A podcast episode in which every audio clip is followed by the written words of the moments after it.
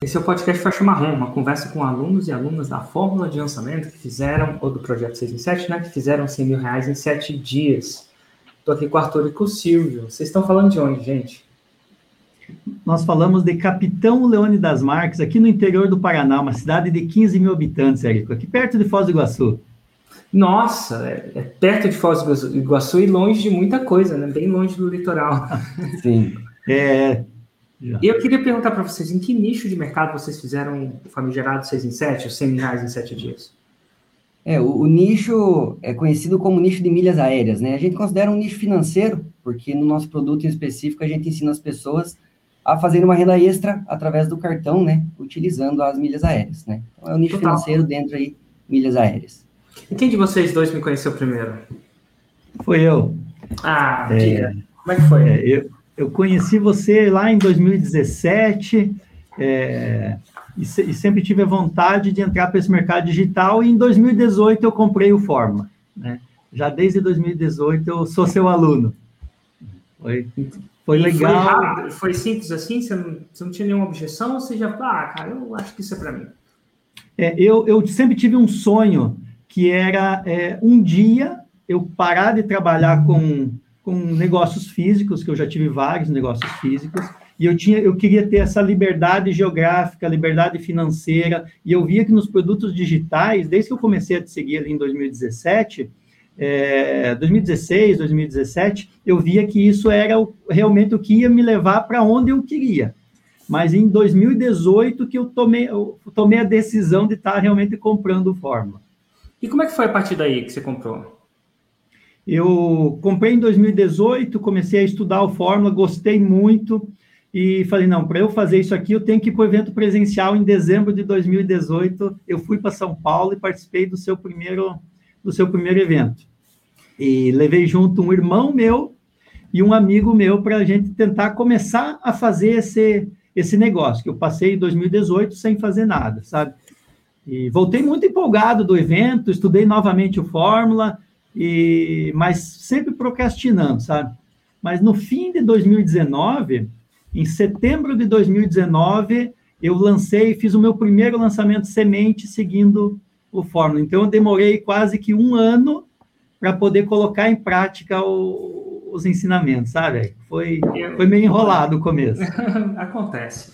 Mas, assim, tudo no seu tempo, né? Mas como é que foi esse lançamento semente? Esse primeiro lançamento de semente, é, eu fiz 28 vendas e meu uhum. ticket era 497. Eu, eu faturei 14, 14 mil reais no primeiro lançamento. E aí, como é que foi a partir daí? É, daí eu já me organizei, eu me animei, me empolguei, é, falei, vou fazer o próximo semente, já vou lançar no começo de, do ano, vou fazer o próximo lançamento, e marquei para fevereiro de 2020 o segundo lançamento, mas fiz um semente novamente, né? E nesse segundo semente eu fiz 14 vendas. Estava no início da pandemia e, e, bem na primeira ou segunda semana de pandemia no mundo. E, e eu, na verdade, achei que a pandemia ia ser ruim para os negócios digitais e eu desacelerei e foi o contrário, né? Eu acho que devido ao fato de ser o nicho de milhas, que a galera utiliza muito para viagem, na época a gente falava mais sobre viagem. Então, devido ao fato de não poderem viajar, ele deu uma, uma brecada né, no, e daí fizemos 7 mil reais nesse segundo semente. Né? Entendi. E ó, é incrível como. É, assim, olhando para trás é fácil. A gente devia tudo ter comprado a ação da Apple em 2000 2005, que são os Bitcoin em 2018. não, não sei se agora, mas que os Bitcoin e que ter lançado em 2020, né? Porque foi exatamente o contrário, né? Mas com outro viés. É o contrário, mais ou menos, né? Claro que se você ficasse, obviamente, no Minas Aéreas, é, a malha estava fechada, né? A malha aérea estava uhum. fechada, mas você acabou vendo o nicho de renda extra. É, me explica, cara, como é que se faz? Assim, eu entendo, vou, vou entrar um pouquinho no nicho de vocês, se vocês me permitem, tá? Eu entendo que a galera entra lá e paga umas milhas, tá? enfim, ganha umas milhas quando você viaja, gasta no cartão de crédito, vai gastando milha. Mas daí é ganhar dinheiro? Como é que funciona? É, então, Como é você ganha é, dinheiro? As pessoas elas acreditam que os pontos e as milhas que elas ganham, elas vêm é, diretamente do gasto no cartão de crédito. E não é. O gasto no cartão de crédito representa uns 5% do que você consegue adquirir de milhas aéreas. E esse que é o meu, meu foco e o meu trabalho. Mostrar para o meu aluno como que ele pode, através de outras estratégias, que, que seriam as duas principais, colocar o seu custo de vida para você estar tá gerando muito mais milhas, não só as milhas do cartão. Então, você compra, por exemplo, um celular de dois mil reais. No cartão de crédito, o melhor cartão de crédito que tem, você vai conseguir aí hoje umas duas mil milhas. Agora, fazendo através das estratégias corretas, nesse mesmo celular, você vai conseguir aí umas 20 mil milhas. Tem, tem promoções que até 30 mil milhas comprando o mesmo celular da forma correta. Essa é uma das estratégias. Né? Não, chega, tipo, peraí, peraí, peraí, peraí, vamos lá no celular. Dois mil reais o celular, ou um Apple Watch, ó, tô carregando meu. Tá. Vamos lá, vamos supor que esse Apple Watch aqui custa de, ai, eu não sei. Mas Quatro mil custa, reais. Eu acho que custa mais. Eu vou chutar aquele, vou, vou chutar, se for lá na, no shopping, ele vai custar, vamos arredondar para 10? 10 mil reais, vamos lá. Eu vou lá no shopping e compro o Apple Watch, 10 mil reais. Como é que eu faço isso? E essa tua compra lá no shopping, você vai ganhar somente os pontos do cartão. Certo. Fazendo da, fazendo da forma que eu ensino, você vai entrar num programa de fidelidade da companhia aérea ou no programa de fidelidade do seu banco, vai entrar lá com seu login, sua companhia senha, onde estão os seus pontos. Me dá aí. É, companhia aérea. Latam, Latam, por Latam exemplo. é o quê? Latam é qual? É, Latam, o programa de fidelidade é a Latam PES. É o tá, programa de fidelidade da Latam. Você vê que eu né? sei de tudo, né? Eu não sei, nem, não sei nem como chama o programa. Se você quer pontuar na Latam, então você vai entrar lá no site da Latam PES e vai encontrar as empresas parceiras para você poder estar comprando esse produto, que é, tá. é Ponto Frio, tem a Casas Bahia, é, Pô, Magalu. Bahia, essa galera não vai vender Apple Watch, vai? Eles, eles vendem, eles vendem. Cara, você está falando que a Magalu vende Apple Watch. Ah, ah vendem. Tá, Tá, tô, tô dizendo, eu tô achando. Vende, não, mas, é. mas, tudo bem. E vende iPhone. Vende iPhone. Você vai lá comprar um produto da será Apple. Será que ela não chega lá e fala assim: ah, eu te vendo por 10, mas vou te cobrar 11? Acontece, e a melhor coisa que pode acontecer é isso aí. Eu comprei. Ah, me diga, cara. Eu não sei que você tá ganhando 6 em 7 pra caramba, pô. Olha, não, eu comprei pô. um MacBook Pro e ah. o valor dele de mercado era 8,5. E é. eles quiseram me cobrar 11,5 e eu comprei. Tá, me fala por quê. Você é um cara Porque, de finanças. E eu trabalhei em banco, hein? Primeiro, eu paguei 11.500 reais e eu ganhei muito mais pontos por real. Eu ganhei nessa tá. promoção, ganhei 8 pontos por real. Então, então aí, 11 mil um reais. Segura, segura um pouquinho, cara. Eu sou do banco, é, é muito tempo que eu parei. Então vamos lá, era 8,5. E eu paguei tá. 11,5. Então você pagou 3 mil reais a mais. 3 mil reais a mais. Certo. Daí, então. fala como é que esse 3 mil. 3 mil virou 5 mil o custo do MacBook, vou te mostrar. Aí, esse, esse, esse MacBook, eu então eu ganhei 8 pontos a cada real pela compra dele, por comprar dessa forma que eu te falei. Tá, okay? aí você ganhou 11.500 vezes 8, ixi. Dá 8, 80 e. Vamos arredondar para 88 mil se pontos. Fosse, se fosse 88 mais 4 mil, 92 mil pontos. Olha o tempo de banco, hein? Esses, esses 90 mil pontos, eu transformei eles em milhas e eu vendi. E eu consegui neles aproximadamente 3.500 reais por certo. essa venda. Uhum. Então, aí o meu custo já ficou em 8 mil reais no valor do, do MacBook. Certo. Aí, o que, que eu fiz? Existe uma, um, os cartões de crédito da bandeira Visa, eles têm um seguro chamado seguro proteção de preço. Qualquer produto que eu comprar com um cartão da bandeira Visa e nos próximos 30 dias eu encontrar ele mais barato, a Visa me devolve a diferença do valor do produto. Caçamba, rapaz. E aí a Visa me depositou 3 mil reais na minha conta por causa dessa diferença que eu já encontrei no dia seguinte, porque eu já comprei sabendo que tinha essa diferença. Tá. E deixa eu só pensar o que, que eu penso. Nossa. 3 mil. Ah, quanto custa o seguro? Zero. Ah, então... O teu cartão de crédito, você não precisa nem usar ele, não precisa ter lim, limite alto, pagar anuidade, pode ser cartão gratuito, os cartões da Bandeira Visa têm esse seguro gratuito embutido nele que você pode estar utilizando. Então, a renda extra que você chama de renda extra, e eu, agora eu estou falando de um cara que trabalhou no banco, ainda tem uns tempinhos que eu trabalhei, não é necessariamente não é necessariamente uma renda extra, é um, é um, é. é um desconto no seu custo de vida. Aí é você tem que formas... gastar. Se o cara, por exemplo, se o cara gasta, se ele ganha dois mil reais por mês, ah, vamos falar, cinco mil reais por mês, ele tem que gastar, ele, ele vai ter uma vida mais barata, né? Ele vai comprar as paradas, mas ele não vai ganhar mais. Isso é, é, uma. A, a, partir da hora que ele aprende essa estratégia, eu vou falar para você outra também. Eu tenho alunos que utilizam essa, essa, essa estratégia para comprar produto para os amigos. Segura só um pouquinho. Vou ativar até os comentários para ver quem está gostando das estratégias. Olha só, é, é? Por exemplo, você vai comprar o Apple Watch por 10 mil reais. E eu sou teu amigo. Eu falo, não, eu te vendo por 9. Ah, e você me começa... paga nove, eu fico com os pontos, eu ganho esses 3 mil reais dos pontos e ganho mais a proteção de preço. Isso é uma estratégia que você pode fazer. Entendi. Certo? E aí, você oferecendo esse serviço para outras pessoas, você acaba. Você Tendo acaba... uma renda extra. Renda extra de quanto, cara? Quanta renda que. Assim, eu sei que. Ó, a gente está entrevistando um aluno que fez 6 em 7 ensinando separadas, né? Eu sei que isso varia, mas qual é a sua renda extra? Eu faço, é, sem utilizar essa estratégia, que eu não, não vendo produtos, mas eu tenho alunos que fazem, eu faço de outra forma que eu vou falar para você. Eu faço, em média, 100 mil reais de renda extra por ano. Né? Ah, por ano. Então, uns 8, 10 nossa. mil reais, mas não com essa estratégia. Essa é uma das que eu ensino, que é a mais básica e mais fácil de todo mundo estar tá aprendendo e estar tá utilizando a reduzir o seu custo de vida e já ter uma primeira renda extra. Mas a melhor que tem, é. mil por é ano dá para com... ah, comprar um, um, carro, é isso? É, dá. Faz tempo, dá, faz tempo que eu não compro carro. Eu sei que tem carro, carros e carros hoje em dia. Dava para comprar um carro antes da pandemia, mas melhor. mas Verdade. dá para comprar um carro, não dá? Dá, dá sim. Se você faz sim. isso durante cinco anos, dá para comprar um apartamento. É.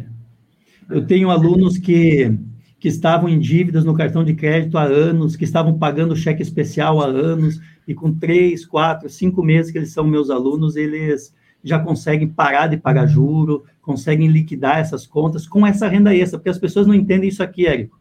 Quando você ganha 5 mil reais de salário e você gasta 4 mil reais para você se manter, você só tem um mil reais que te sobra todos os meses. Então, se você fazer uma renda de dois mil reais extra, você triplicou o valor que te sobra todos os meses para você poder estar tá liquidando suas contas e fazer outras coisas. Cara, que massa. Que massa. Meu Deus, muito legal. Mas voltando agora que eu entendo um pouco do seu negócio, você matou a cobra e mostrou a cobra morta, hein? é, é isso aí. Mas aí, é, você fez seu primeiro lançamento, ensinou essa parada, veio a pandemia, você parou, e aí quando é que. Isso. Eu imagino que você deu um, eu parei durante um ano e meio. Eu parei durante um ano e meio. Eu fui ser voluntário num hospital aqui, como presidente de um hospital beneficente aqui. Larguei outra empresa que eu tinha e, junto com a minha família, as gente decidiu, eu fui ser voluntário lá. Né? Você é médico?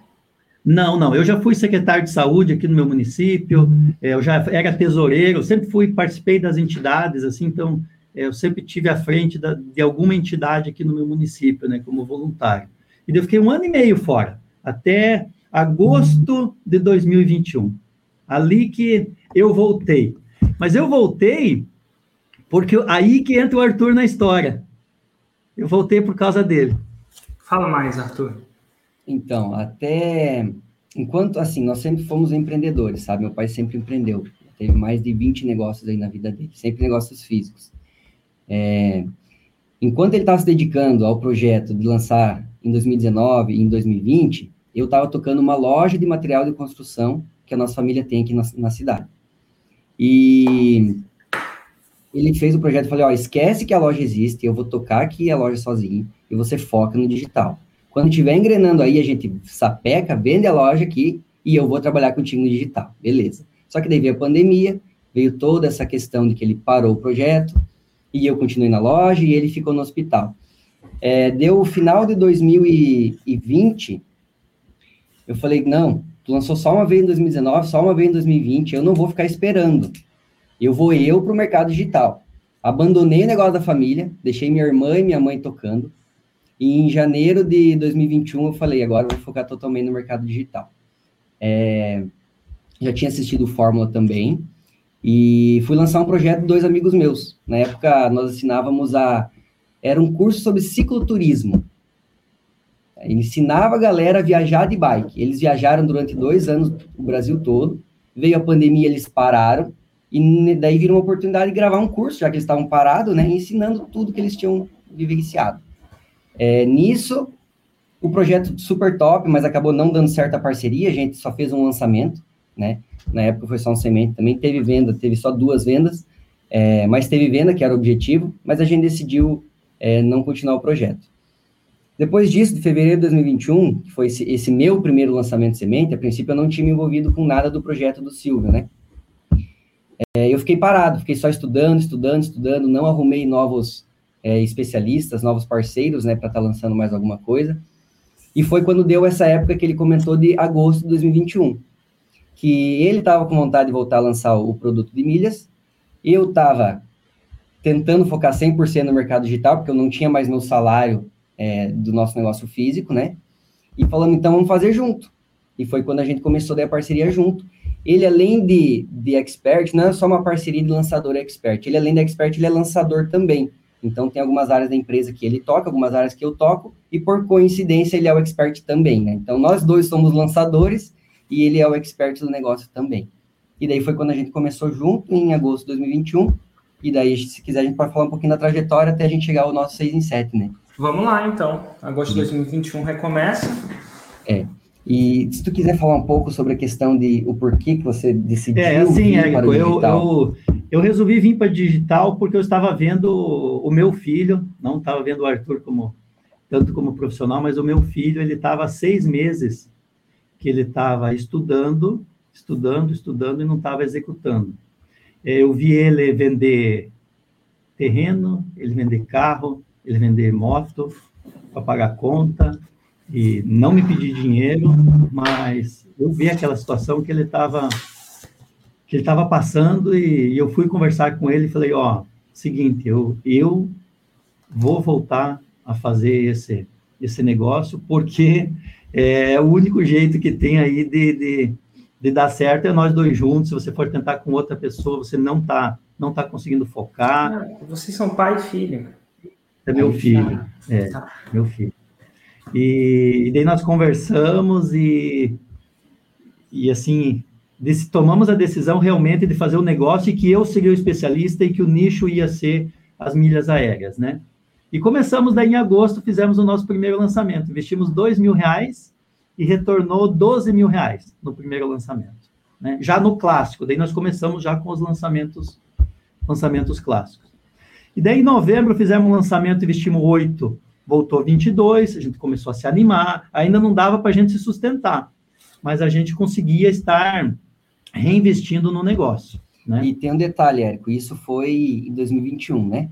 Final, no meio do ano 2021 para frente, é, e nesse meio tempo também, o Silvio tem uma decisão que ele tomou há sete, oito anos atrás, que ele iria se aposentar em 2022.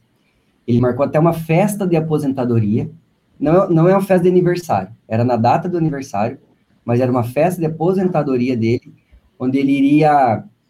É, fala, fala você aí. Eu ia agradecer as pessoas que me ajudaram durante, no decorrer da minha vida, nos meus negócios, quem trabalhou comigo, quem esteve comigo. E eu marquei essa festa quando eu estava lá no evento em dezembro de 2018. Eu marquei essa festa para 21 de novembro de 2022. E a data da festa estava chegando e eu aí, porque o que, que era a minha festa de aposentadoria? Era eu estar 100% no digital, eu ter parado com os meus outros negócios. Esse que era o meu, na Nossa. minha cabeça. Eu trabalhar porque eu quero, da onde eu quero e, e fazendo o que eu quero, sabe? Então eu tinha essa.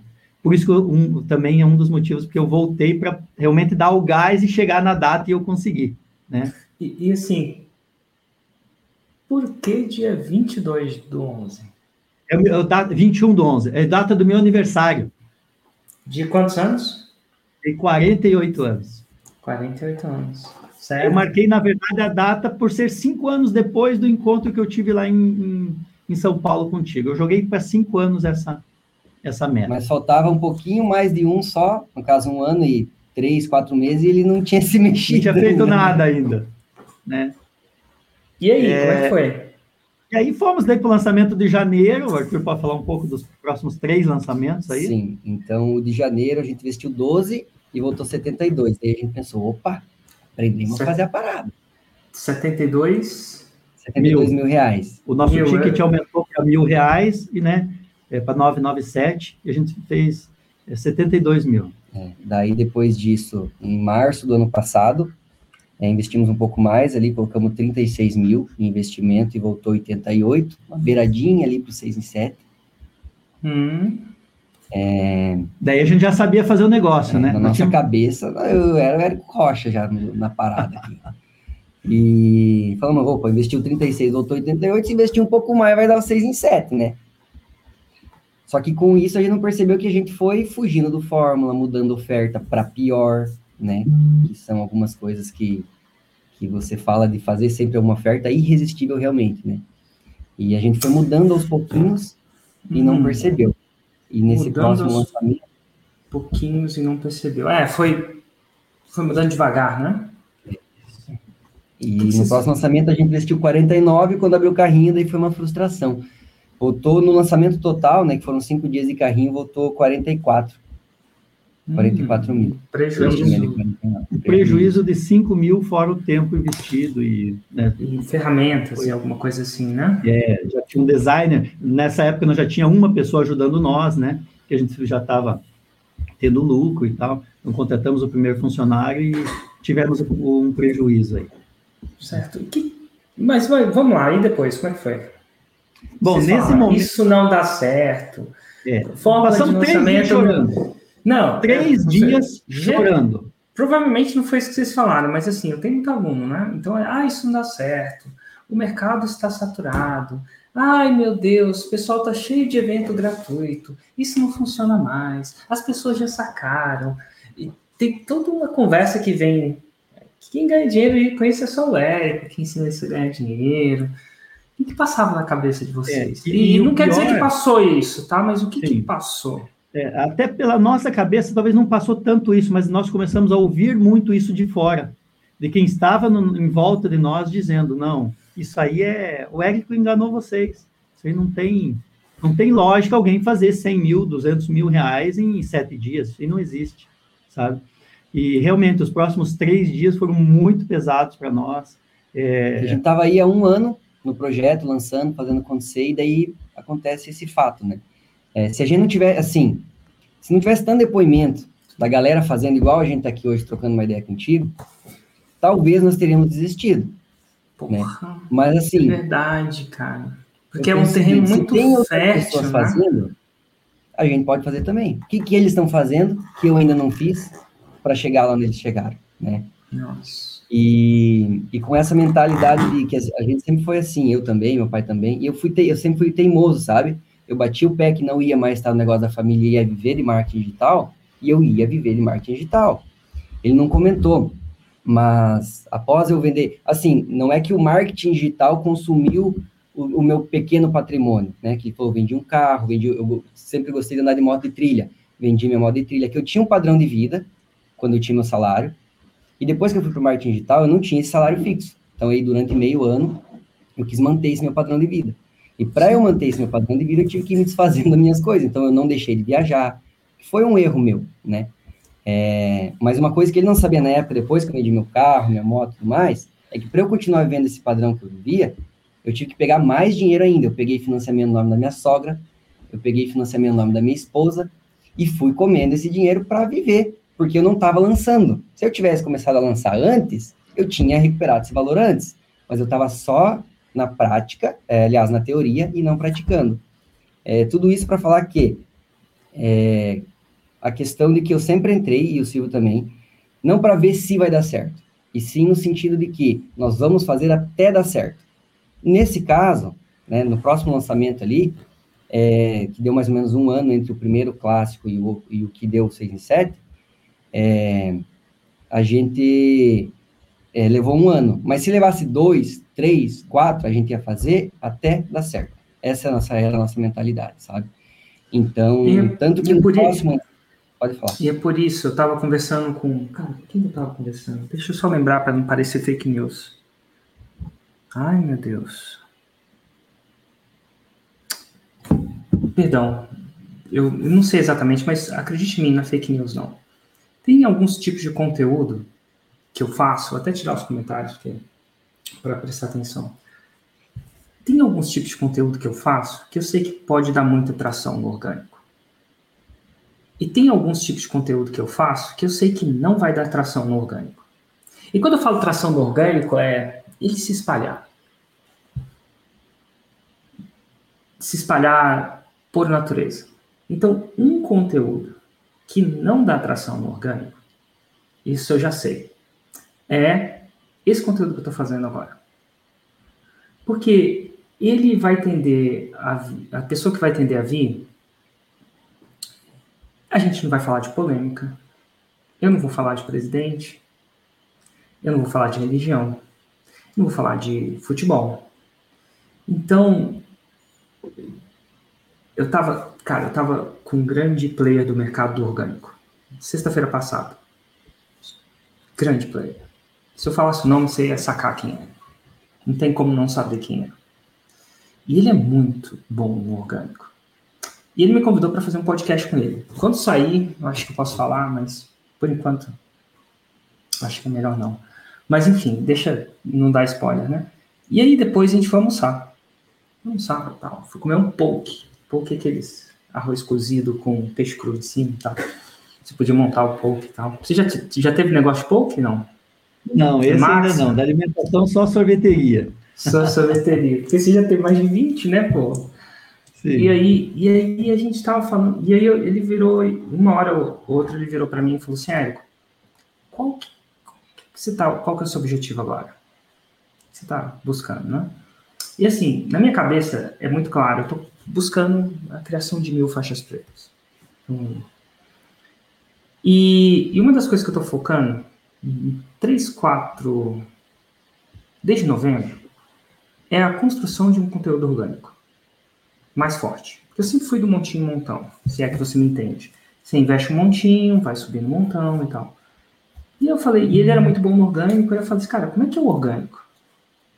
Como é que você explode no orgânico? Explode. Ele falou assim, cara, tem que ter uma. Tem que ter uma linha, tem uma linha tênue de você entrar. Se você só ensinar, ensinar fica muito seco. E então, e, então você tem que entrar na linha tênue, na linha tênue, ai, não sei se a palavra certa é da treta. Você tem que entrar na linha tênue do do controverso. Porque o controverso dá comentário, dá discussão, isso para rede social, ela se movimenta assim, o Twitter mais, o Instagram também. E então ele fala, mas se você entrar muito naquela linha tênue, vai vir uma bad vibe para sua marca. E aí o ápice da bad, o exagero da bad vibe é o cancelamento. Uhum. Tá, então tem gente que anda muito bem nessa linha tênue, ele anda muito bem nessa linha tênue, que ele chega lá onde você pode chegar, mas ele estica o elástico, mas não arrebenta o elástico. Né? Então, esse tipo de conteúdo aqui, a gente vai tender a não entrar aqui, não é o design. Então, ele vai ter uma tração orgânica pequena. Mas, ao mesmo tempo, eu faço ele, mesmo procurando orgânico. Não quer dizer que eu parei, eu estou olhando alguns outros conteúdos que possam balancear a coisa. Mas ele é muito necessário. Tem uma coisa assim que você me falou agora e caiu uma ficha para mim, e assim, eu aprendo muito com isso aqui. Tem uma coisa que você falou que, cara, eu tava lá e deu errado. Engraçado. E vai estar tá nesse podcast grande. Esse cara, grande player, faz milhões aos nove dígitos. Imagina o tamanho dele. Com lançamentos. Vai vendo. E o primeiro lançamento dele vendeu o quê? Adivinha? Zero. Zero. Zero zipo zero. E quem acha que é fake news quando sai o podcast vai lembrar. E aí quando. Nossa, eu esqueci de carregar meu, meu headphone. Deixa eu ver se eu consigo carregar um. Vamos lá, vocês me escutam ainda? Sim. Sim. Tá, então ele tá carregando um enquanto. Deixa eu só carregar mesmo. Zero zipo. E aí quando, quando caiu, saiu zero zipo, adivinha o que, que ele pensou? Isso não funciona. Isso não é isso, isso não é aquilo. Então ele fala que a, minha, a opinião dele sobre mim era uma opinião negativa. Isso aí é. Até que um dia ele foi almoçar com um outro grande cara de uma grande revista. O cara trabalhava na Infomoney, uhum. tá? que é da XP. E ele conhecia esse cara. Esse cara da Infomoney, trabalhava na XP, falou: Cara, você não tem noção, isso funciona demais. E era do mesmo nicho desse cara, do, do. Funciona demais, você tá brincando. Você tem que insistir mais, tem que fazer assim, sabe? Eventualmente ele começa a trilhar, começa a ver que a coisa não é tão simples quanto parece, aquela coisa toda. Eu, e o final da história é que hoje ele faz nove dígitos. E ele não uhum. faz nove dígitos só por minha causa, longe de mim. Tá? Provavelmente tem 25 milhões de motivos por que ele faz nove dígitos mas ele ele top, ele faz nove dígitos também, ele faz múltiplos nove dígitos. Eu chuto que ele faz múltiplos. É, a gente não conversou sobre o faturamento dele, mas eu chuto que é múltiplos. Imagina que ele passou por isso. E aí tem uma coisa que você falou para mim, que é muito importante. Assim, passou desapercebido para muita gente. Você falou assim, cara, ah, no meio do negócio tinha tanto testemunho, então, eu acredito que se eu parar de fazer isso aqui, mostrar pessoas reais, da vida real, do interior de Santa Catarina, e vocês são do interior mesmo, não é do interior que uma hora tá em Balneário Camboriú. Fala, eu falo leite quente, né? Eu leite quente mesmo. mesmo. A galera que faz, cara, você é interior mesmo, você tá no interior do mundão mesmo. Você deve ter que ir para balneário, para praia, você deve pegar umas 6, 8 horas de carro, não é isso? É mais, é 12, 11, 12 horas. 12 horas é interior, é o, é, o, é o interior literalmente. E para mim, eu, e cara, são dois caras do interior, simples, lutadores. Eu falo simples porque você não parece que tá andando de Rolex, Ferrari. Galera hum. simples, lutadora para o cacete. Porque sem empreender nesse país já é difícil. Vou dizer porque eu morei na Inglaterra. Estou falando que é fácil em outros lugares, não. Mas aqui é mais difícil. Eu morei lá oito anos. Eu empreendi lá. Então, assim, é impressionante como uma coisa é mais simples lá. Eu, eu acho que para o empreendedor, a gente, essas coisas, os impostos são mais simples, que são mais justos, discutivelmente. Não parece que o país está mal também, entendeu? Não é que é justo às custas dos outros. Pô, Inglaterra e tal, tem todo um negócio, mas é justo. É, vou dizer que as leis trabalhistas são mais equilibradas. Eu acho que um exagero para os dois lados é nocivo para os dois lados. Você exagera demais para o empreendedor, cara, você fode o empreendedor. Se você, perdão a palavra, tá? Mas se você fode o empreendedor, o que, que você fode? Você fode a capacidade de, de gerar emprego. Uhum. E aí, e aí? Então, tipo assim, você não pode nem foder demais ele, nem fazer ele um tirano. Então, o exagero é ruim. E lá eu sinto um equilíbrio. Senti um equilíbrio. Então, assim, cara, não é tão ruim para um lado, mas também não é tão ruim para o outro. E esse equilíbrio, na minha opinião técnica, é um equilíbrio saudável. Aqui a gente tem um equilíbrio menos equilibrado. Opinião, tá? E se uhum. você tá de um lado, você vai puxar a chatinha para um lado, mas. E é claro que eu tenho que puxar uma chave de lado do empreendedor também. Eu acredito no empreendedorismo como a salvação desse país. Eu acredito que quem paga as contas somos nós empreendedores, a geração de emprego, geração de produto, geração de imposto, um monte de coisa. E então assim, mas eu sou empreendedor, eu sou completamente enviesado, eu sei disso, tá? Mas enfim, eu tenho minha opinião sobre isso. Então, vendo vocês empreendendo 20 negócios, Vocês não têm medo de trabalho? Tem nem um pouco. Nem um pouco. E é massa, porque mesmo no tempo de pandemia, onde você estava tirando um, um, day off, né, um, um, um, tempo mais assim, você vai e trabalha para um hospital, uma instituição beneficente. Então tem um pouco de contribuição, assim. Então, talvez, e eu falo muito talvez, se eu tivesse parado de fazer esse tipo de conteúdo, uma pessoa como você teria desistido. Uhum. Então, tem alguns conteúdos que tem que ser feito, mesmo que ele não dá atração para conversa no digital.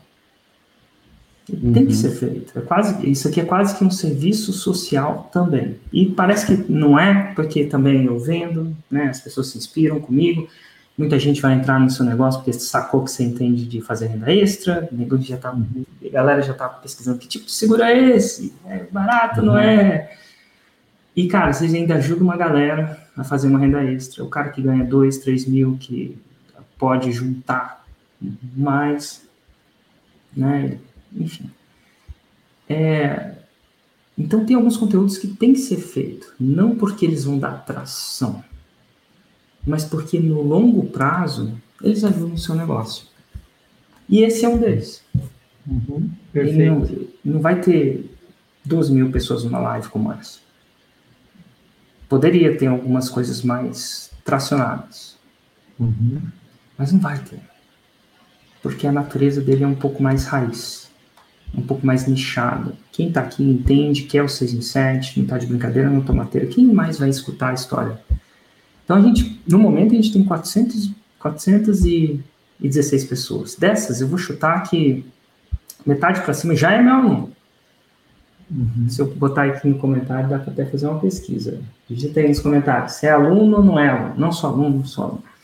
Mas tem a coisa, e para mim, só o fato de você ter me falado, cara, no momento de desistência, isso me ajudou, não quer dizer que foi. E olha, tem a criação que você teve do seu pai, de não desistir, teve o exemplo que você teve do seu pai, né? Teve o seu pai vendo você. Né? É, a gente viu uma, uma, desculpe interromper, mas uma fase bem delicada na nossa vida, onde ele, onde ele quebrou o empreendimento dele. Se tu quiser falar um pouquinho mais sobre isso, cara. É, em 2012 eu montei um negócio e em um ano e dois meses eu, para pagar as contas, eu tive que vender o, o que eu tinha, né? Que era dois apartamentos, uma sala comercial, vender carro, é, só não vendia minha casa, e ainda fiquei com uma dívida de 500 mil reais, né? Você sabia então, que isso então não aconteceria na Inglaterra? Não, lá é separado o CNPJ do CPF? Lá eles criaram uma lei, isso nos Estados Unidos também e na Alemanha também, tá? Então, estou dando três exemplos só para vocês acharem que não é.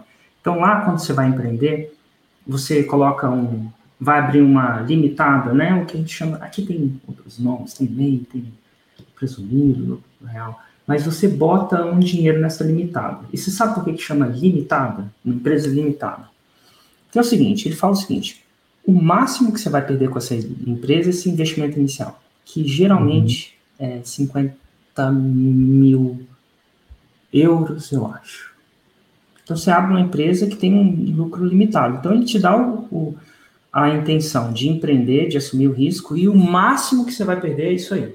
Isso é, se você declarar falência, uhum. você tem que oficialmente declarar falência, alguém vai administrar sua empresa, vai fazer uma coisa, e isso não vai para sua pessoa física. Certo. Então você tem um, um, risco limitado. A empresa chama limitado, né? Nos Estados Unidos chama limitada também. E chama limitado. Isso permite que as pessoas. Então, isso não assombra nesse nível empreendedor. Ah, mas você pode fazer. O cara pode fazer um monte de coisa. Tem gente muito sacana que faz. É, tem gente que faz e acaba tentando. Mas ao mesmo tempo isso incentiva as pessoas a terem um pouco mais de. Porque aqui no, no Brasil, a sua dívida vai, vai, vai atrás de você e vai atrás do seu filho a, por uhum. gerações. Sim. Então, pode ser que você, para falir uma empresa, você não consegue falir. Você tem tanta dívida, às vezes trabalhista, no caso, né? Que aí você tem que vender sua casa, tem que vender isso. Então, menos gente empreende por causa disso, então menos gente empreende, menos geração de riqueza e tal, aquela coisa toda. Mas eu estou falando que a coisa é um pouco mais simples lá. Então lá você tem um risco limitado. Eu vi, eu vi essa, essa coisa mais simples também, Érico, e eu, um dos motivos que eu quis ir para o digital é porque ó, eu tenho uma loja de material de construção que para eu ter um, uma rentabilidade lá, eu preciso investir um milhão de reais. Enquanto que é, no digital, antes, você... né? Não, e detalhe, eu vendia lá 500 tijolos e 10 cimentos, eu tinha que ir lá, carregar os 500 tijolos, carregar os 10 cimentos e entregar. Ontem, nosso motorista aqui da loja está viajando. Agora que a gente vai dar um, um passo em vender esse negócio é, físico. Eu saí ontem, para quem está aqui, ó, talvez não acredita, eu saí ontem, peguei um caminhão, não sei se vocês sabem que é um caminhão, mas eu entrei num caminhão, carreguei 15 cimentos, 15 cimentos, e fui numa obra, sabe uma obra que os caras estão construindo uma casa, entregar os 15 cimentos. Eu sou uma pessoa de verdade. Como diz um amigo meu, se furar meu braço, sai sangue. Então eu fui lá entregar cimento. Mas agora que o negócio digital está fluindo, que daqui a um pouco a gente vai falar mais dos nossos números atuais, que vai possibilitar nós trazermos a minha, irmã, a minha mãe e minha irmã do negócio físico para trabalharmos conosco aqui. Mas, trabalhar com a gente. Que até agora é elas que sustentaram a gente, sabe? Agora é. vai ser o contrário, agora nós que vamos sustentar é, elas. É isso aí, vamos lá. Tem, tem um detalhe que eu acabei não comentando, que é muito importante, mas no calor do momento aqui passou despercebido, que há um ano atrás, Érico, nasceu meu primeiro filho, o primeiro neto dele, que foi, foi em janeiro do ano passado, onde a gente fez um lançamento de 12 de investimento e voltou 72. É, então, ano passado foi um ano diferente para mim também então, nós, eu não morava na mesma cidade que ele, né? Há quatro anos atrás eu me mudei, me juntei com a minha esposa, ano passado tivemos o filho, morávamos numa cidade que fica, fica a 50 quilômetros daqui onde eu estou hoje. E nessa época, então eu trabalhava home office, né? Tanto ele aqui no escritório, quanto eu na minha casa, lançando o projeto. Nós já estávamos 100% no negócio digital, né? Ou seja, nossa renda vinha do negócio digital mas a gente não estava dedicado de corpo e alma a isso, sabe? Então, eu lá em casa, com meu filho pequeno, com demanda de casa, da esposa, é, com um problema financeiro, estava com muita pressão, porque essa essa parada que eu falei para ti, que eu tinha pego grana da, no financiamento da minha sogra, da minha esposa, ele não sabia. Porque, assim, é o que ele falou. Eu fui vendo ele vender carro, vender moto, comi minha reserva de emergência e vi que ele não estava dando, dando conta sozinha de procurar alguém, ficava só na teoria e tal. Então eu não falei, eu falei, eu só vou falar que eu peguei tudo isso de grana, que eu tô com, sei lá, na época eu fiquei com 150 mil em dívida. Eu só vou falar isso depois que eu fizer o 6 em 7. Então eu tava com uma pressão muito grande em mim, sabe? De fazer essa parada acontecer. Não sei se quer falar alguma coisa sobre isso. É, e daí nesse momento aí, quando a gente teve esse prejuízo, e a gente chegou a pensar, talvez, assim, ficamos baixos, não pensar em desistir, mas ficamos três dias arrasados, realmente.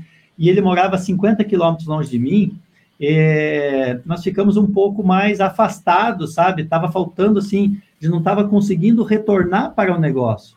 Passou realmente alguns dias muito difíceis.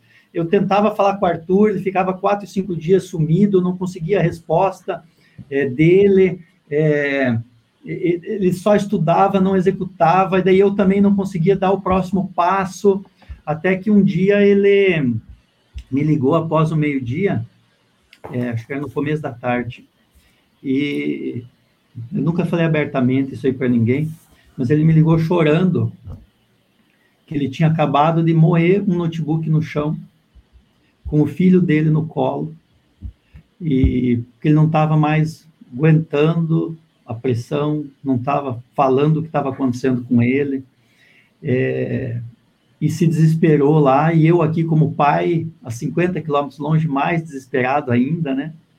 Corri, peguei a minha esposa aqui e fomos lá para a cidade dele, para conversar com ele, para acalmar ele, para acalmar a esposa dele, ficar com o filho um pouco, né, com meu neto. E naquele dia nós tivemos aí uma conversa que é, tem uma coisa que ele não falou, Érico. Eu acabei mandando um áudio para ele, mandei uma foto. Ele, ele não falou porque ele vai chorar, senão. Mas eu tava, eu tava depressivo nessa época, né? E eu, eu mandei um áudio para ele falando que eu queria me matar. Não, queria matar, não. falei assim, eu quero morrer, eu não aguento mais. E mandei uma foto aí do meu computador, a tela toda estraçalhada, assim. Foi um momento de muita. Quando eu vi, eu já tinha feito, sabe? Uma coisa que te domina.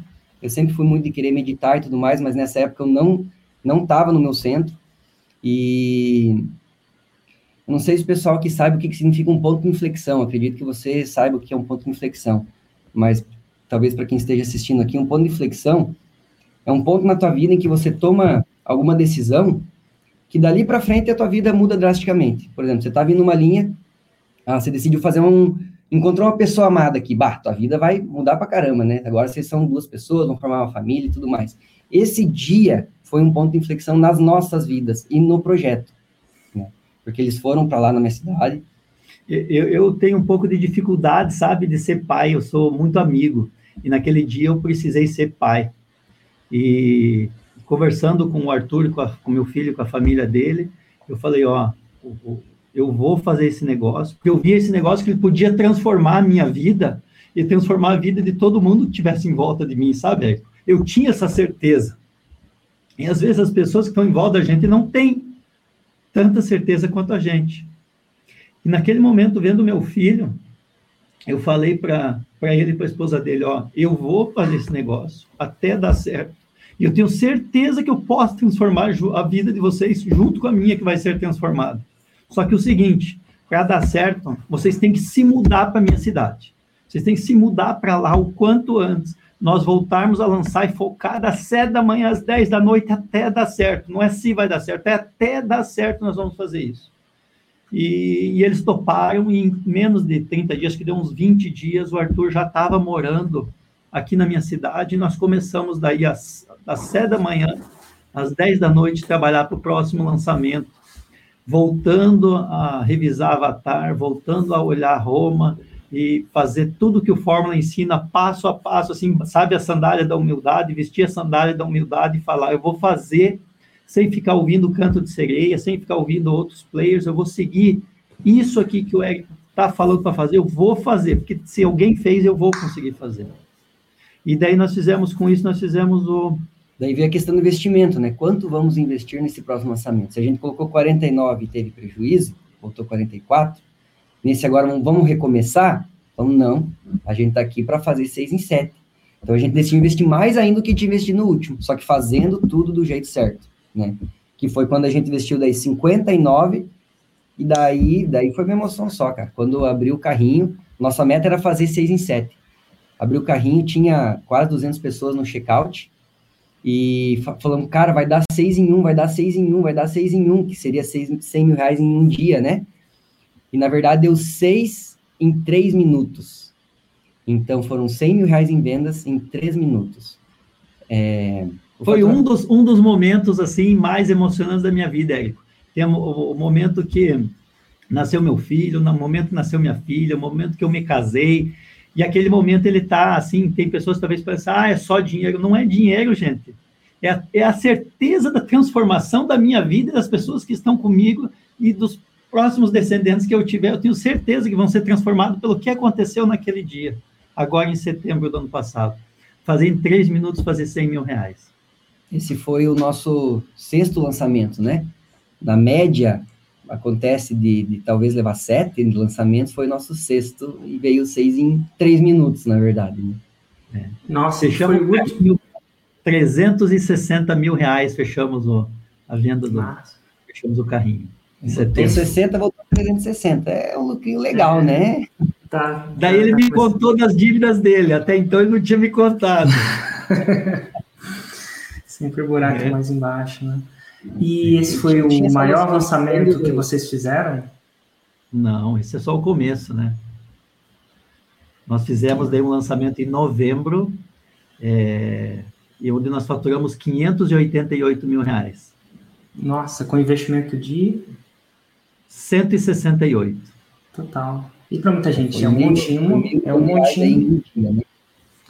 É, nós damos 500 é. mil reais no primeiro dia, nós já fizemos, né? Foi, Nossa, foi legal. História. E assim, entendendo do ponto de inflexão que você mencionou, Arthur, é, eu entendo que é muito mais do que o 6 em 7, né? É muito mais que isso. É a família. É, é e é um valor muito forte que eu sempre recebi dentro de casa, sabe? Que realmente, eu sou muito família, meu pai é muito família, nós somos, né? Tanto que estamos no negócio juntos, sempre trabalhamos juntos, a não ser esse período que eu decidi que ia para o marketing, fiquei seis meses sozinho, Falou, não, não adianta, o nosso negócio é eu e ele junto, a gente flui muito bem, sabe? É, um, alguns pontos fortes de um são os fracos de outro e vice-versa, então o negócio flui legal. Vamos falar de erros e acertos nesse processo? Claro. Uhum. A equipe pediu para vocês listarem alguns erros e acertos ou pensar em alguns. Vocês querem começar pelos erros ou pelos acertos?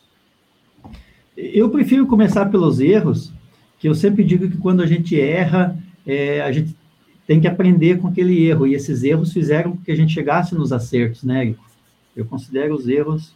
Então vamos lá. Qual foi um erro que vocês consideram que vocês fizeram? É, não perceber que estava mudando a oferta a, a, cada lançamento que ia fazendo, a gente ia mudando aos poucos. Para pior. Para pior. E sem perceber. No intuito, às vezes, de ganhar um pouquinho mais, ah, vamos tirar esse, esse entregável e vamos colocar como, um, como uma venda. Vender separado. Vender separado. E no tentar ganhar um pouquinho mais, depois a gente ganha um pouquinho mais. Na verdade, a gente tem que começar sempre melhorar a oferta, né? Exato. É muito louco. É muito louco. E às vezes a gente, um pouquinho de desespero, um pouquinho de ambição, né, de tentar fazer, mas é impressionante como tende a acontecer o contrário, né? Então, uhum. piorou a oferta e a gente não percebe, né? Ah, só isso. Não percebe. Percebe quando abriu o carrinho e daí não saiu vendo. Mas o que aconteceu que não compraram dessa vez? Mas claro, nem eu compraria, porque que o cara vai comprar? Total. E vamos, erro, piorar a oferta sem perceber, devagar. Qual o outro erro que vocês cometeram? Ah, esse é um que eu já ouvi alguma vez tu falar também, que é sobre ser infiel a Roma. Ah, a infidelidade. A infidelidade. É, então, a princípio nós, junto nesse ponto, a gente pode falar também sobre a questão da Roma ser um destino simples e atrativo. Como o nosso nicho era milhas, a gente acabava prometendo duas coisas ao mesmo tempo. Não estou falando que não vai dar certo, mas a atração dessa Roma é menor. Então, foi no momento em que a gente decidiu realmente focar só em renda extra e não falar de renda extra e viagem, que o nosso negócio, a gente conseguiu alinhar a nossa comunicação e realmente atrair as pessoas certas para o nosso lançamento, né?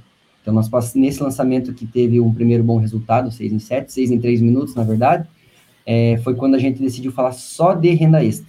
E daí alinhou muito com a história do Silvio também, que já foi empreendedor, que já quebrou. Que, na verdade, ele começou a fazer essa renda extra porque ele estava quebrado. Chegaram a cortar a luz da nossa casa.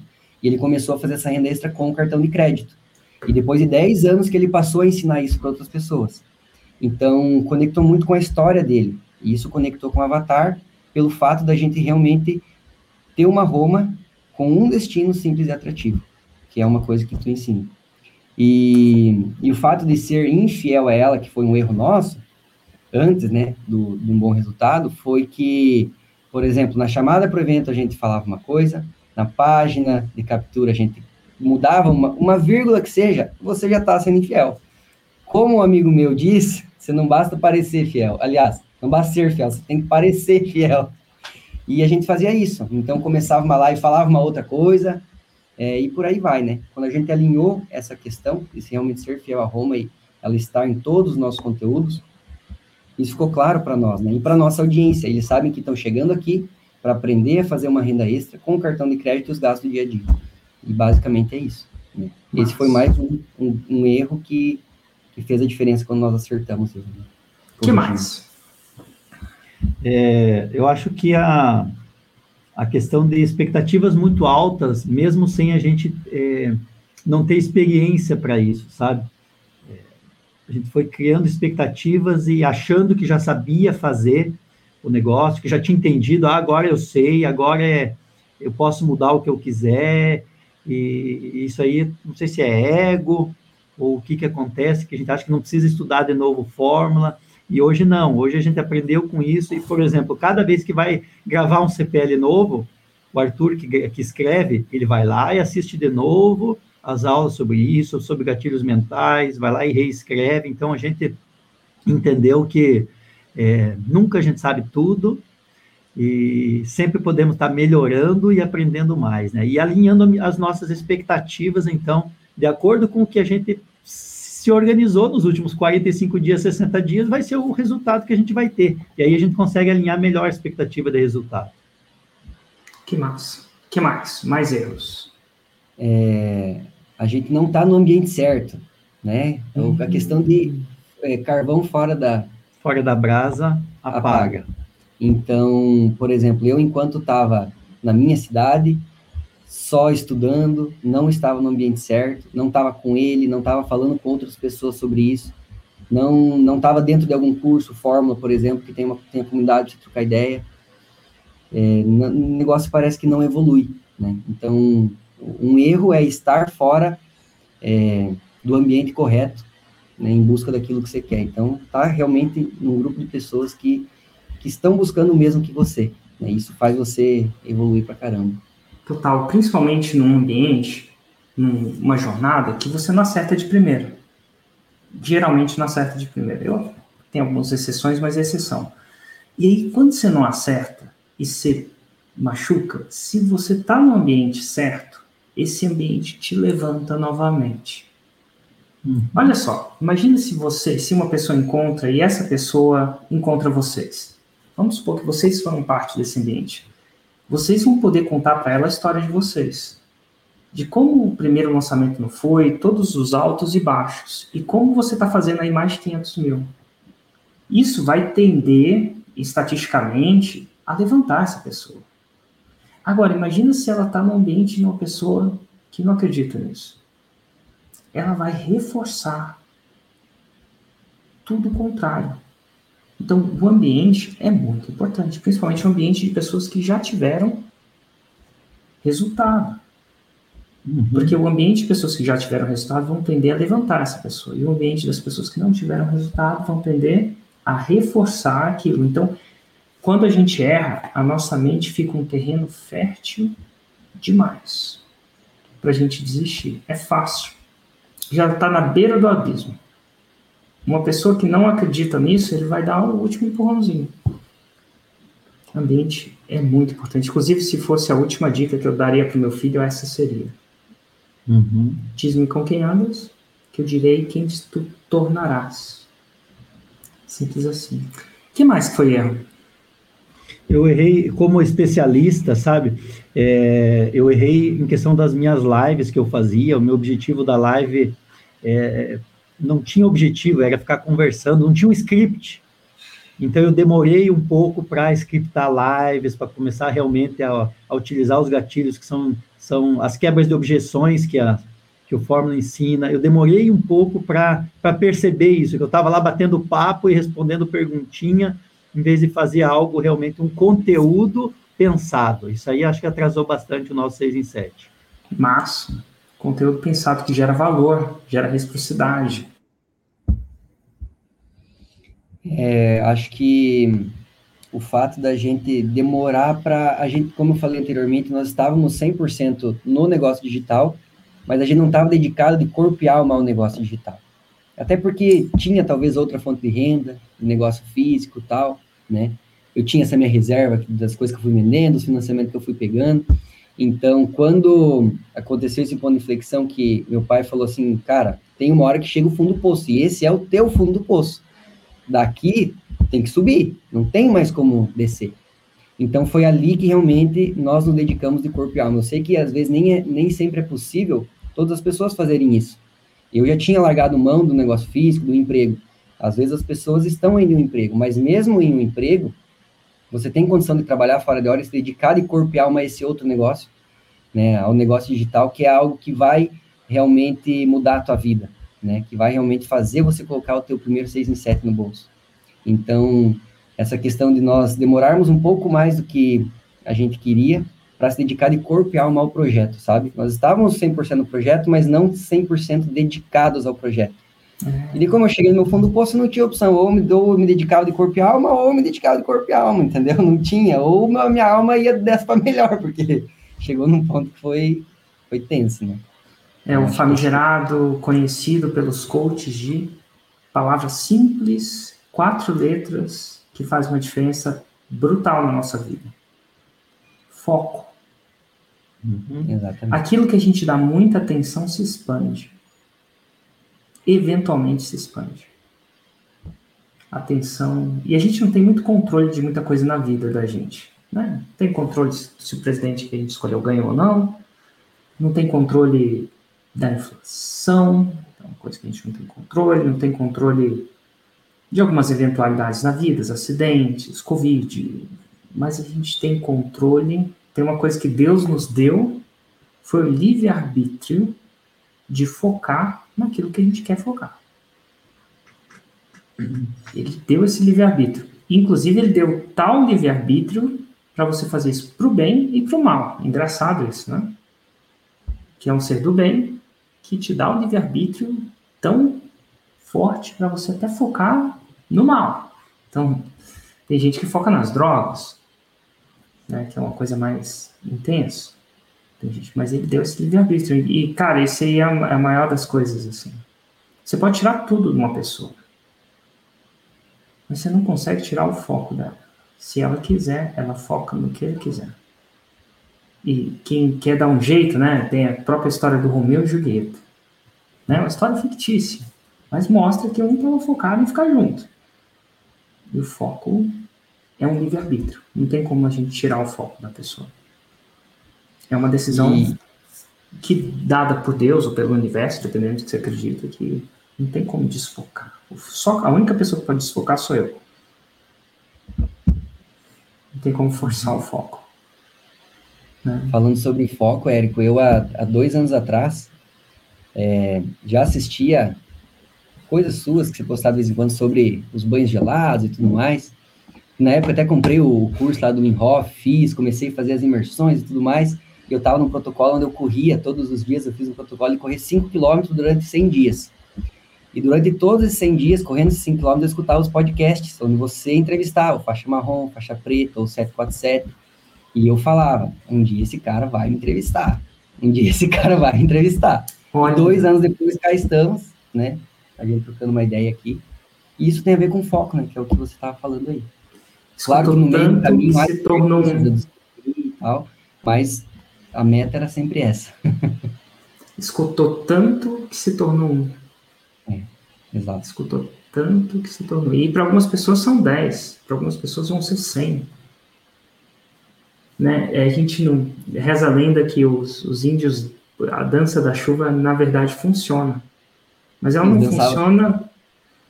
Não funciona porque eles dançavam até chover. Uhum. E aí chovia. Se você não parar de dançar até chover, a dança funciona. Incrível. Vamos falar um pouquinho de acertos, se vocês me permitem? Vamos o que, que vocês acham? O que vocês acham que foi crucial? O que vocês acham que vocês acertaram? Nem só de erros dos homens. É, o primeiro era o mindset de persistência, sabe? Você sempre falou que, na média, as pessoas levavam sete é, lançamentos. Não lembro quando que eu vi isso, né? Mas você falou uma vez que você, na média, as pessoas levam sete lançamentos para conseguir fazer o seis em sete. Então, eu tinha essa certeza que eu ia fazer, que podia levar 10, 12, ou podia levar 3, mas que eu ia fazer até dar certo, eu ia persistir. Então, isso aí fez com que a gente não desistisse nos momentos de, de, de fraqueza, esse pensamento de persistência. Nossa que mais? É, uma coisa que eu acho que fez diferença na nossa trajetória, foi um acerto nosso, foi participar de todos os eventos que tu faz. Então, ah, saiu um Mundo FL, saiu um 91011, saiu um qualquer evento que tenha o nome do Érico por trás ali, que você e tua equipe estão organizando, a gente participa. Porque ali sempre tem ótimas palestras que, mesmo que você já tenha visto algum conteúdo parecido, você já mudou de um evento para o outro, você consegue enxergar aquilo com outros olhos, sabe? Então, esse eu considero um acerto nosso, em realmente consumir os conteúdos que você e tua equipe preparam em qualquer evento que vocês façam, sabe? A gente sempre teve presente, desde que a gente comprou Fórmula, não ficou só por isso, sabe?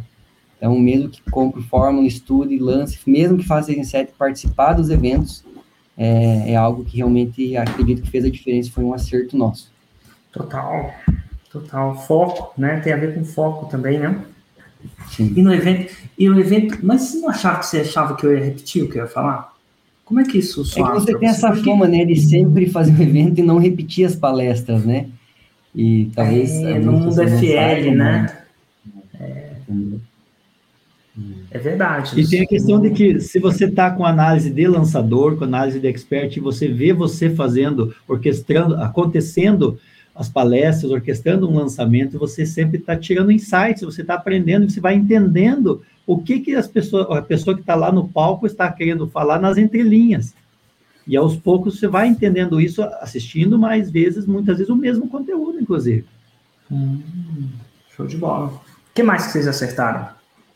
É, eu acho que a gente acertou no sentido de, de, de, também de mindset, de não ter perfeccionismo, sabe?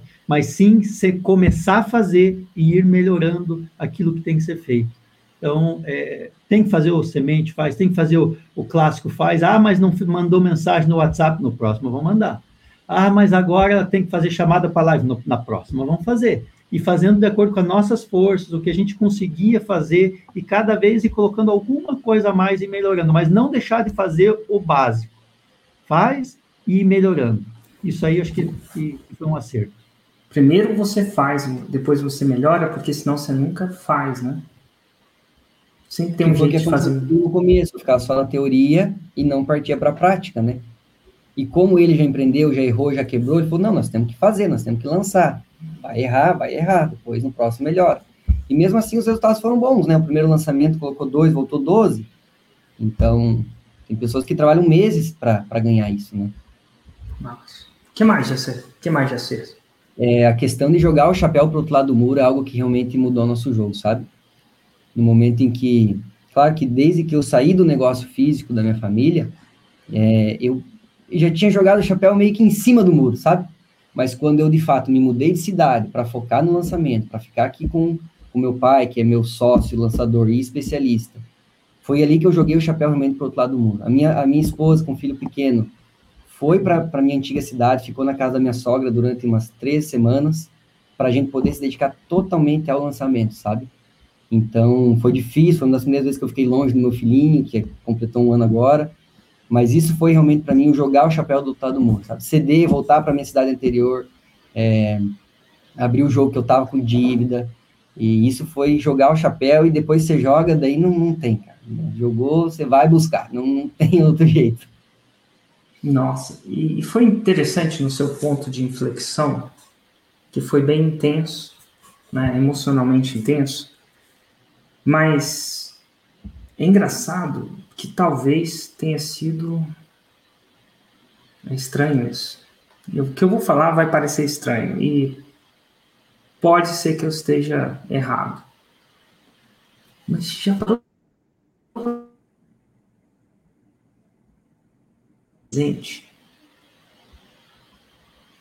É muito louco isso. Porque o presente foi, você falou que você estava considerando não viver mais, que você jogou o laptop embaixo, mas talvez se ele não tivesse acontecido naquela intensidade, seu pai não teria viajado para a cidade, né? A gente não ia saber que ia estar tá precisando tanto do, do apoio dele.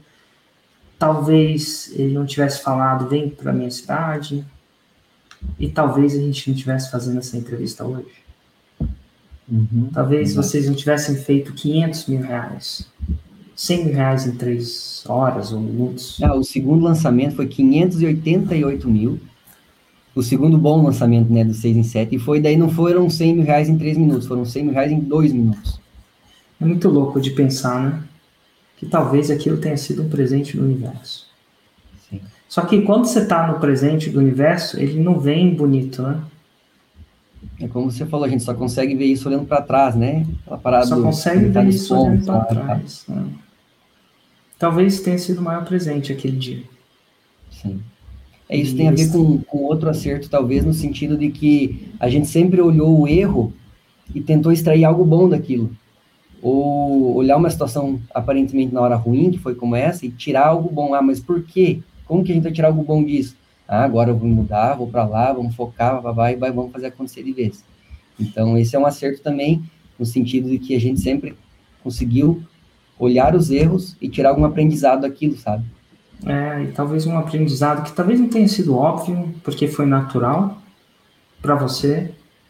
Foi quando você chegou no fundo do poço, você não ficou lá sozinho, você ligou pro seu pai. Paizão, né, cara? Negão.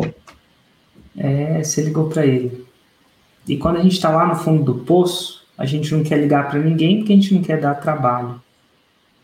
Ou porque a gente não quer parecer frágil mas na verdade a gente é muito frágil. E quando a gente expõe a nossa fraqueza, a gente tem um pouco mais de poder sobre ela. A fraqueza, quando ela está só enrustida, só a gente sabe da nossa fraqueza, ela tem muito poder sobre a gente. No momento que você externou ela,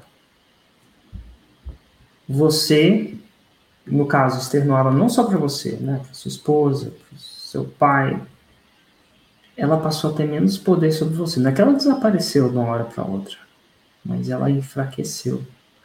Uma das coisas que, para quem está assistindo, é segurar tudo não é um sinal de força. Porque quando você segura, você dá asas ao mal daquilo. Ele fica mais fértil. Quando você externa, é mais duro externar, mas externa, principalmente quando você externa com alguém que vai te ajudar, né? Se você externar uhum. isso para alguém que vai te enfiar no fundo do poço de novo, vai ser complicado. Aí se você confiou no seu pai, se fosse assim, cara, vai dar certo. E talvez na época não tenha sido nem assim, porque foi tão forte que você, uhum. foi muito natural, né? Externar suas fraquezas dá um poder. É, e claro que nesse momento também nunca poderia deixar de agradecer a minha família, minha esposa, né, principalmente que topou, né, é, vir vir para outra cidade, né, se mudar comigo e, e enfim, encarar, aí vender um negócio dela que ela tinha na, na sua antiga cidade, tinha um estúdio de pilates e tudo mais. Na época também ela também teve filhinho, então ela optou por, por vir para cá e ficar com o nosso filho, para poder também focar 100% no negócio. Porque se ela tivesse outro negócio, eu ia ter que, não que eu não ajude com a criança, com o filho, mas é, ela podendo focar 100% ficando com o Levi, eu podia também focar 100% focando no negócio. Então, isso foi de vital importância, né? A minha mãe e minha irmã também, que sempre cuidaram do nosso negócio físico aqui, é isso que vai possibilitar agora elas poderem vir para o digital conosco, né? Então, essa questão da família é muito forte para nós, sabe? Então, agradeço a todo mundo. Outro acerto, envolver a família no projeto. É, nesse último evento em, deze em dezembro agora, primeiro 9, evento 10, 11, é né? o 9, 10, 11, eu levei a minha esposa também para conhecer e começar a participar, né? E no próximo evento que tiver agora, é, já está com a minha com a minha filha também vai começar a participar. Ah, não, no, no, sim, né, provavelmente vai ser em dezembro desse ano de novo, o, o 9, 10, 11, que vai ser outra data, mas vai estar tá lá. Minha mãe, minha irmã, a minha esposa, meu filhinho. Já comprei até, eu, eu uso muito chinelo, né? Até na foto que foi postada no teu perfil, todo de chinelo lá no evento. Acho que era um dos únicos que estavam de chinelo lá, porque sou eu, né? Já comprei até um chinelo novo, que é o chinelo que eu vou usar para palestrar no palco no final do ano lá. Olha! E ensinar alguma coisa que, que a gente vai melhorar. Sete dígitos que a gente vai fazer já nesse mês que vem também. Que massa, que show de bola, que massa. Meu, tantos erros. Algum outro acerto que ficou esquecido? Eu acho que eu gostaria de falar de um acerto, eu como especialista, sabe? Eu como especialista, conhecer o Fórmula. E daí é, eu consigo conversar com, com o, o lançador e a gente ter a mesma comunicação e quando ele pedir para eu falar alguma coisa, eu entender o que está acontecendo e por que, que eu vou utilizar ah, aquela estratégia ou aquilo lá que a gente está fazendo. Eu sinto que se eu não tivesse assistido Fórmula, se eu não tivesse participado disso aí, eu, como se eu fosse só o especialista, eu não teria esse alinhamento total dentro do, do lançamento. Teria coisas que eu não sei se eu, se eu, se eu, se eu seguiria a estratégia por não estar tá entendendo o que está acontecendo, sabe? É incrível, né? E às vezes as pessoas falam assim: ah, você faz isso, eu faço aquilo, mas não funciona bem assim. Você pode até fazer isso e ele aquilo, mas se vocês não estiverem falando a mesma língua, é engraçado que uma palestra que eu vou dar, o lançador vai entender de um jeito, uhum. da perspectiva dele, e o lançador vai entender de outro jeito. Para quem vai na igreja, né? O pastor pode falar uma coisa, o homem vai entender de um jeito a mulher de outro, o pai de um jeito, o filho de outro. Mas é importante eles entenderem de uma maneira comum. É importante todos ouvirem, para ter mais liga de conversa. Até para vocês discutirem de uma maneira construtiva. Porque quando não entende, a gente aceita de uma maneira mais cega, né? Isso não necessariamente ajuda. Então é, é uma parada que é difícil de eu colocar na cabeça das pessoas, porque o que as pessoas vão querer é, eu vou arrumar alguém para fazer isso para mim. E não estou desmerecendo isso. É merecedor. Você pode olhar, pode ser seu filho, pode ser uma pessoa externa. Mas se você não conhece a forma e não estuda a forma, a relação vai ter um aproveitamento inferior ao que ela poderia. Simplesmente pelo fato deles dois encontrarem. Do mesmo jeito que para quem vai na igreja é isso. Se todo mundo vai na igreja, a conversa em casa é mais difícil. Porque cada um vai entender de uma perspectiva diferente, não é a mesma coisa. Né, você, como especialista, vê algumas coisas como especialista. O homem vê como homem, a mulher vê como mulher, a mãe vê como mãe, o pai vê como pai, você agora é avô, né? Se, pô, você vê uma, você tem uma perspectiva de avô. E é importante todo mundo participar da conversa.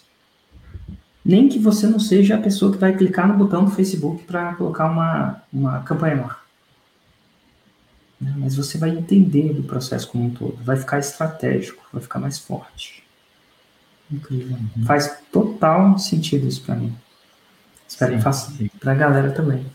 E é isso aí. Eu não sei se a gente deixou algum acerto de lado. Tem um acerto que eu gostaria de falar que é escolher um mentor, sabe? E esse foi um acerto nosso que a gente escolheu você como mentor e, e não nos arrependemos de forma alguma, né? que um mentor que, que nos inspira, que faz aquilo que, que realmente prega, né? Que põe uma pulseirinha no braço, ele fala, só vou cortar quando tiver mil faixa preta. Eu, quando coloquei em final de 2020, eu, só, não coloquei para 6 em 7, falei, eu vou virar faixa preta, tá aqui ainda, até em março eu corto ela. Daí já meti outra aqui também, que 6 em 7 eu já fiz, já vai para do 7 em 7 agora, né? Mas ter esse mentor que realmente é skin the game, que tá ali, fazendo o que fala, que fala para fazer raiz Nutella e tá fazendo raiz, né? Não é só da boca para fora. Acho que esse foi um grande acerto nosso, em ter escolhido um mentor e um mentor certo, sabe? Total. Segui-lo, né? Segui-lo. Cara, que demais. Queria agradecer muito a presença de vocês, a, de, de, de compartilhar não só os acertos, porque esses são fáceis, né? Mas compartilhar os erros também com pura generosidade. Vocês não ganham nada para estar aqui, nem direto ou indiretamente. E para mim é um, se vocês não ganham nada para aqui, por que vocês estão aqui? O que, que fazem vocês estarem aqui? Não ganham nada, eu não pago para vocês estar aqui, né? Tipo, por, por que, que vocês concordaram em fazer essa entrevista? Assim, assim como, como a gente assistindo outra, a história de outras pessoas é, transformaram a nossa vida e, e os depoimentos de outras pessoas transformaram a nossa vida, eu espero que a história minha com meu filho não só a história de sucesso, mas a história dos erros que nós cometemos e dos fracassos que nós tivemos, possa inspirar uma pessoa. E essa uma pessoa um dia pode chegar de repente no meu Instagram e dizer, ó, oh, eu não desisti por causa daquela entrevista que vocês deram com o Érico naquele dia. Eu acho que se acontecer isso com uma pessoa, uma família que vai ser transformada, eu acho que já valeu a pena, sabe? E eu acho que o principal motivo meu é esse, Érico é, no sentido de realmente de estar mostrando que é possível. Porque se alguém fez, eu posso fazer. E se eu fiz, quem está assistindo a nossa, a nossa entrevista aí pode fazer também. Excelente. Excelente. Eu assino embaixo, é exatamente isso mesmo. Não tem nem o que colocar e nem tirar. Show. E ó, obrigado de coração. E para você que está assistindo, segunda-feira que vem eu vou fazer um evento que é uma introdução ao projeto 6 em 7, ou a fórmula, são os primeiros passos, né? tudo tem que começar com os primeiros passos, é para quem está começando do zero. E a dica que eu dou é só dica. Quer dizer que vocês vão seguir, segue quem quiser, e acho que, acho que esse livre-arbítrio é super importante. Mas não vai sozinho. Leve a sua família. Leve a sua família. E como é que você convence sua família aí? eu acho que poucas coisas convencem como exemplo.